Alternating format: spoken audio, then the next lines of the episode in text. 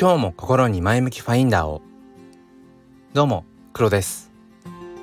皆さんは人間関係で悩むことはありませんか？今日はそんなお話をしていきたいと思います。このチャンネルは切り取った日常の一コマからより良い明日への鍵を探していくチャンネルです。本日もよろしくお願いいたします、えー、さて今日のテーマは人間関係の悩みというところをお話ししていきたいんですけれどもあの人間の悩みってまあほぼほぼその人間関係って言われますよね。要はこの世に自分一人だけだったらまあ悩みってものは生まれないんじゃないかと。だそこにはやっぱり他者と比べて、えー、しまうところっていうものがやっぱりこの人間の性質としてあるんだろうななんてことを思います。で僕はあの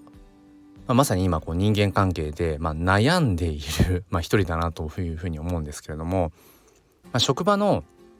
まあ、同僚ですね、えー、年上の先輩なんですけれどもなんかどうやってもうまく関係が築けないんですよね。うん、でなぜその気づけないのかっていうところで、まあ、自分が分かっている範囲では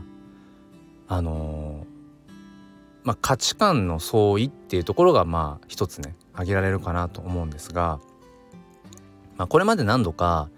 うん、まあ、要は意見がぶつかるシーンがあったんですね。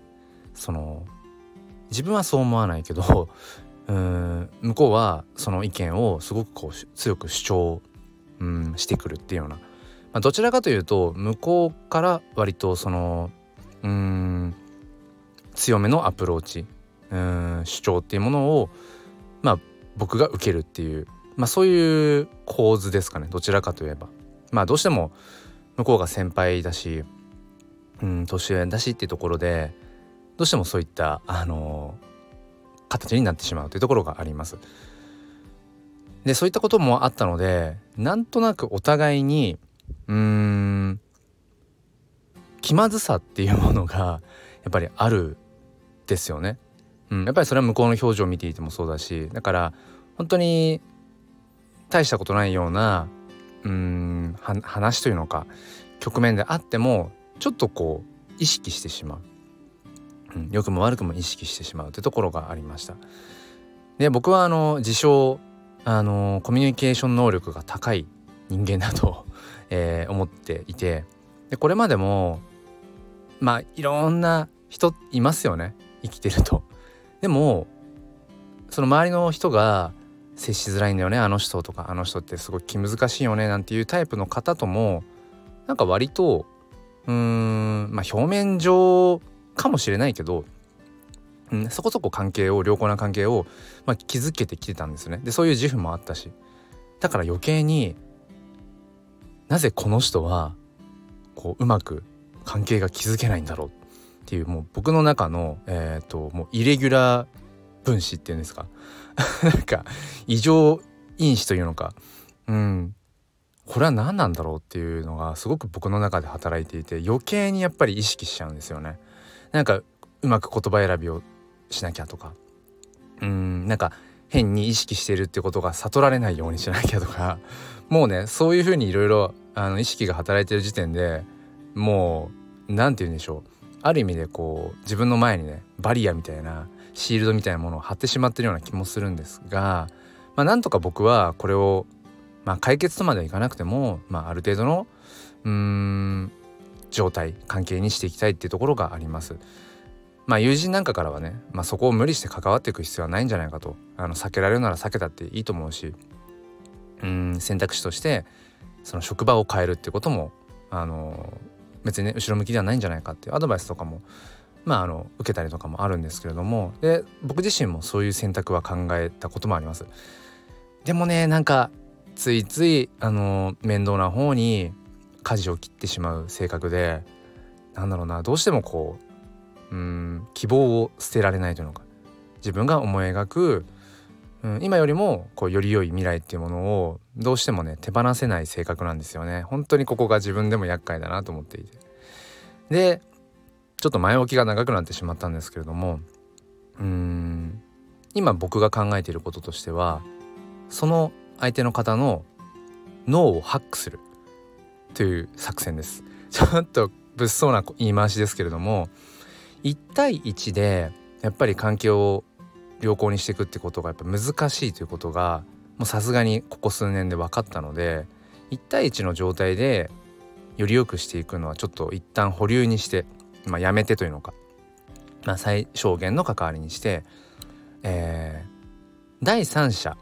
を巻き込むというところです。どういうことかというとうん例えばそのたわいもないような話とか、うん、くだらないような話仕事と関係ないような話っていうのをうんその先輩が誰かとしているようなところで、うん、そこに僕が乗っかるっていう。あの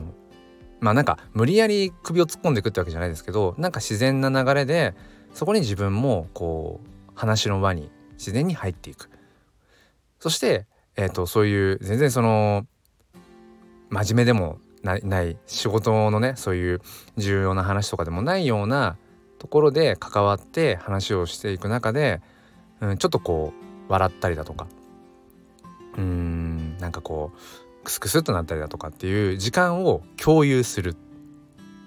ていう風にしていこうと、えー、今試みています。1対1でそういう雑談とかっていうものがなかなかやっぱり作れないんですね関係性が今なんか今というかギクシャクをしているところがあるのでなので1対1の状態でそういう雑談とかたわいもない話で笑い合う時間を作ろうとするんではなくてもうすでにそういううーんなんか話題が生まれている。うんその先輩を取り巻く他の方とそういう空気感があるところに自然と自分もこう入る。そして、えー、なんか結果的にこう笑い合ってるような時間を一緒に過ごしてたっていううんそういう何て言うんでしょう、えー、時間を増やす、うん、1対1ではどうしてもこう気まずい空気とかうん割とその強めな主張ってものをぶつけられてしまいがちだったりまあその僕が変に意識をしすぎてしまうというところがあるのでそういうネガティブな時間を減らす減らそうっていうことではなくて対極にあるポジティブな時間、うん、くだらない話で笑い合えたとか、うん、なんかそういう時間を共有した。1対1ではないけどそういう空気っていうのを共有したっていう時間を増やしていこうっていうふうに思います。要はその僕とその先輩の表情ですよね。表情がこう口角が上がっている笑ってる時の口角が上がっている状態の印象をお互いに脳にすり込む。そういう意味で、えーと、先輩の脳を、え、前向きにハックしていこうと。僕と関わった時間の中でネガティブな時間だけではなくてそういうポジティブな時間っていうのもこの人と共有してるよなっていうことを脳に思い込ませるすり込む。っていうことによってあの総量的にその僕と先輩が関わっているうん時間の総量的にポジティブな時間が上回ればもしかしたらそのギクシャクした人間関係うまく人間関係がそもそも今築けていない2人の間にもしかしたら新たな何かが、えー、生まれるかななんてことを、えー、期待してその未来を僕は、えー、ちょっとこう迎えに行きたいななんてことを思っています。え、このお話をねどう感じられるかわからないんですけれども、うん、人を変えることはできないっていうのはもう重々分かっています。まずやっぱり自分から変わっていかなければいけないというところ、うん、そしてやっぱり行動を変えていく自分の行動を変えていく見方を変えていくっていうところしかないなって、えー、思っています。で今回のその先輩の脳をハックするってその人を変えようとしてるじゃないかっていうねツッコミもあるかもしれないんですけれどもうん結果的にね、まあ、それはもうあのー、最終的にそうなってって言ってくれたら最終的にこう良い方向に行くんじゃないかっていうふうに思うので、えそんな風に、えー、試みているところです。え皆さんはどう思いますか？人間関係本当に大変ですよね。それでも僕は、えー、前向きにいきたいと思います。ということで今日も心に前向きファインダーを